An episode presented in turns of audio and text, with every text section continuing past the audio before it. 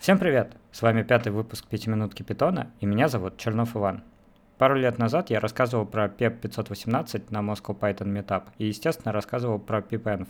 Как было указано в комментариях на YouTube, PEP был совсем не про то, что pip-файл нужен для установки зависимостей – а чтобы разрешить проблему установки зависимости на этапе сборки пакета. Потому что если у вас обертка над C-библиотекой, то она нуждается в ней в системе. Это натолкнуло меня на мысли рассмотреть, как поменялась экосистема установки пакетов в питоне за прошедшее время с метапа. Начнем мы, конечно, с классики. Это pip. Как раз на днях вышла 20 версия этого инструмента, главным изменением которого стало использование параметра user по умолчанию. Что примечательно в этой функции? То, что теперь, когда вы будете запускать установку пакета от пользователя вне виртуальной среды, вы не будете получать ошибку. Не могу сказать, что это большой шаг вперед, но довольно приятная мелочь, из-за которой будет меньше проблем у новых пользователей. Кроме того, с помощью некоторых переменных окружения вы можете настроить PIP так, чтобы он не устанавливал пакеты вне виртуальной среды. В чем же ограничение PIP? Как мы знаем, в маленьком проекте достаточно использовать его. Но Python богат своей экосистемой библиотек на все случаи жизни, и рано или поздно мы начинаем их добавлять к проекту. У этих зависимостей есть свои зависимости, и по-хорошему необходимо решать задачу ромбовидной зависимости. Простите меня за тавтологию. Когда ваш проект зависит от двух пакетов А и Б,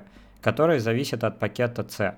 В лучшем случае вы можете просто поставить последнюю версию пакета C, а в худшем случае они используют разные несовместимые друг с другом версии пакета, и вам нужно подбирать версии искомых пакетов A и B. Чтобы не мучиться с этой проблемой, можно взять инструмент под названием piptools. Все, что вам нужно сделать для начала его использования, это переименовать файл requirements.txt в requirements.in и после этого запустить команду pipcompile. Что делает данная команда? Она берет все библиотеки с указанными версиями из файла requirements.in, накладывает на них версии из requirements.txt, если он есть, и пытается просчитать дерево зависимостей. На выходе вы получаете две вещи. Первое. Файл requirements.txt, в котором с помощью комментариев можно узнать, откуда пришла какая версия библиотеки. Второе. Вы знаете, что зависимости точно друг другу подходят, с учетом того, насколько хорошо авторы библиотеки их указывают. Если вдруг произойдет какая-нибудь ошибка и pipcompile не сможет подобрать версии, то она упадет с ошибкой и скажет вам, что не может разрулить эти зависимости. Если вам необходимо будет обновить все библиотеки или какую-то конкретную на новую версию, то мы просто удаляем строчку из requirements.txt и прогоняем заново утилиту pipcompile. По мне, очень удобно. Вторая утилита, которая входит в пакет piptools, это pipsync.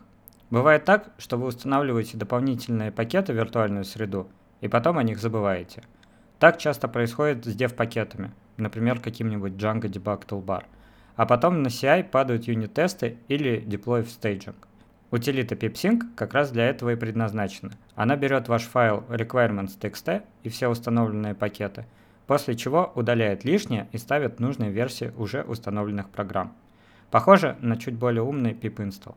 В общем, если вы используете pip на своих проектах, настоятельно рекомендую обратить внимание на pip-tools. И тут мы возвращаемся к pip-файл, потому что первая утилита, которая с ним начала работать, называется pipenv. Написал ее уже известный нам в подкасте Kenneth Wrights, но в отличие от requests получился натуральный комбайн. Pip-файл — это новый формат зависимостей, который должен прийти на смену текстовым файлам типа requirements.txt. Появление его связано с тем, чтобы добавить возможность разделения необходимых и dev пакетов не по разным TXT файлам, а работать с ними в рамках одного. Кроме этого, рядом с самим pip-файлом будет лежать pip-файл log, в котором будет записано все дерево зависимостей в виде JSON. pipenv получил статус официальной имплементации по работе с pip-файл, но ожидается, что pip тоже будет его когда-то поддерживать. Почему я сказал, что этот инструмент комбайн? Потому что кроме решения проблем с зависимостями, инструмент пытается решить проблему с виртуальной средой. Наверняка у вас стоит Virtual Env Wrapper, и вы просто активируете их по названию папки или проекта – или просто делайте source на virtualenv, который лежит э, в директории проекта. В PitPenv эту работу сделали за вас, и по умолчанию на папку создается уникальная виртуальная среда где-то у вас в .local или в user директории. Это хорошо для пользователя, но плохо, потому что нарушает принцип Zeno Python. Явное лучше неявного. Теперь вместо того, чтобы установить пакет глобально, надо использовать flag system. Привет, докер. Или же, чтобы попасть в виртуальную среду, нужно знать, что у pipenv есть команда shell. Более того, для построения дерева зависимостей pipenv под капотом использует piptools, что намекает о лишней абстракции. В любом случае, будем следить за развитием этого инструмента. Здесь речь идет о Poetry, я вырезал больше, чем нужно.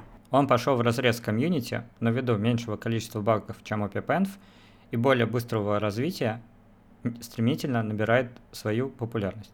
В мотивации к написанию нового инструмента автор честно написал, что им не нравится CLI, предоставленный pipenv. Вместо pip-файл Poetry использует файл pyproject.toml, который и был представлен в PEP 518. Если совсем по-простому, то файл pyproject.toml представляет собой файл настроек по аналогии с settings.json в VS Code – Круто, что большая часть утилит типа Flake 8, iSort, Black теперь используют его по умолчанию, но Poetry пошла дальше и засунула туда зависимости. А также ведет рядом файл poetry log для закрепления всех зависимостей по аналогии с packages JSON в NPM. Несмотря на то, что в PEP писали, что JSON формат слишком вербозный, а YAML не человекочитаемый, формат TOML менее используемый в повседневной жизни – Поэтому хорошо, что в Poetry есть команда add, и не надо редактировать PyProject или руками. Кроме менеджмента зависимостей, Poetry предлагает быстрый старт по разработке своей библиотеки с помощью команды new. В общем, инструмент выглядит очень интересным. И если после пилотного подкаста вы его не попробовали, настоятельно рекомендую еще раз. Вне зависимости от того, что вы используете, есть один инструмент, который подходит всем, и это не докер файл. Я хочу замолвить словечко за makefile. Почему-то принято ругать этот старый инструмент, но его простота поражает. В базовом варианте все, что он делает, это создает алиас для команды в той папке, где вы находитесь. Да, можно его ругать за ограниченные возможности, за табуляцию для разделения форматеров. Как питонисты меня неимоверно бесит, что там табы, но вот гоферам, наверное, нравится. Мне кажется, этот инструмент с нами уже давно, и выучив его один раз, вы будете его использовать еще очень и очень долго, вне зависимости от того, на каком языке или каком фреймворке вы будете писать. Если вы не знакомы с этим инструментом, то Ваня Немыченко, надеюсь, я правильно произнес твою фамилию, очень извиняюсь, если нет, и если вообще ты будешь это слушать, а, сделал новый прекрасный ресурс по адресу makefile site, в котором постарался описать все возможности makefile для современных разработчиков. Вот такой у меня получился сегодня выпуск. Надеюсь, смогу его смонтировать к понедельнику. Спасибо, что прослушали меня. По скриптам. Я не сказал про проект Pepsi от автора Фласка и его новую версию PipX, но почему-то я не понимаю, зачем вообще нужна, нужен этот инструмент. Это такой шорткат для быстрого запуска утилит без виртуальной среды. А, в общем, на них тоже обратить внимание, если вдруг можете рассказать мне, зачем он нужен, я с радостью послушаю.